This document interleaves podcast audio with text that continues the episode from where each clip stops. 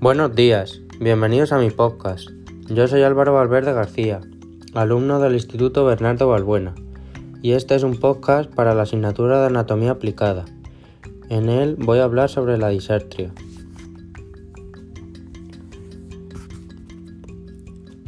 La disartria es la pérdida de la capacidad de articular, de articular las palabras con normalidad.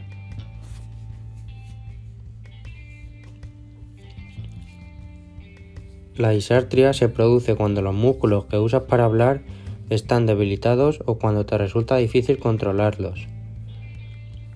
Las personas con disartria suelen tener dificultad para hablar o hablan a un ritmo lento, que es difícil de comprender.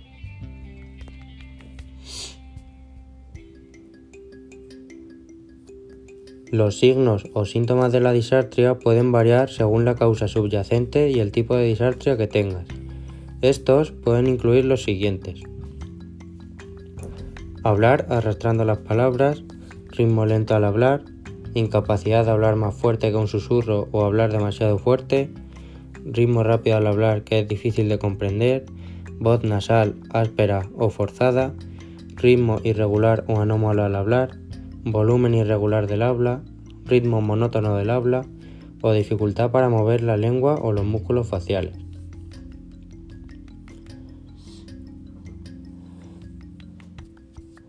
Si tienes disartria, es posible que tengas dificultad para mover los músculos de la boca, de la cara y del sistema respiratorio superior que controlan el habla.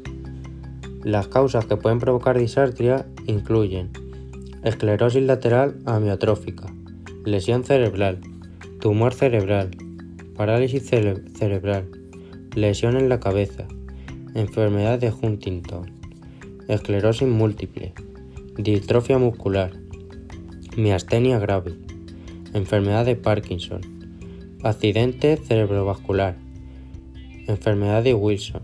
Algunos medicamentos, como ciertos sedantes y fármacos anticonvulsivos, también pueden causar disartria.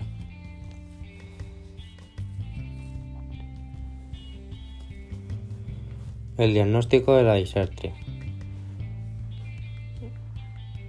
Para diagnosticar disartria, un médico le pregunta a la persona afectada acerca de los síntomas y practica una exploración. Un logopeda contribuye a menudo a la evaluación. El, el profesional sanitario también puede hacer lo siguiente. Pedirle a la persona afectada que realice algunas tareas sencillas como soplar una vela, morderse el labio inferior y sacar la lengua. Observar a la persona realizando estas tareas ayuda al médico a valorar la fuerza y el movimiento de los músculos involucrados en el habla. Pedirle a la persona afectada que repita palabras y frases, que cante y que cuente.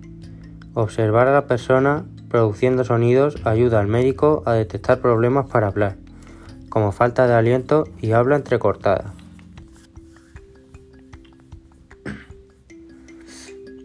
¿Cómo podemos tratar la disartria? La disartria es tratada por un logopeda. El especialista apoyará tanto a la persona con disartria como a su familia y amigos cercanos para encontrar mejores formas de comunicarse y ofreciéndoles asesoramiento sobre posibles estrategias.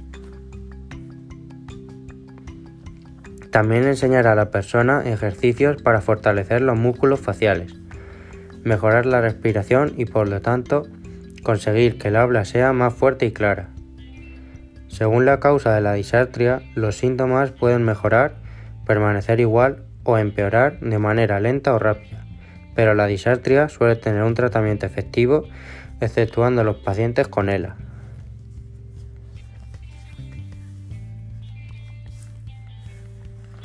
Para acabar, os voy a contar cuándo debéis contactar a un profesional médico si presentáis alguno de estos síntomas que podrían ser disartria. Consulte con un médico si usted tiene dolor torácico, escalofríos, fiebre, dificultad para respirar u otros síntomas de, neumonía, tos o asfixia, dificultad para hablar o comunicarse con otras personas o sentimientos de tristeza o depresión.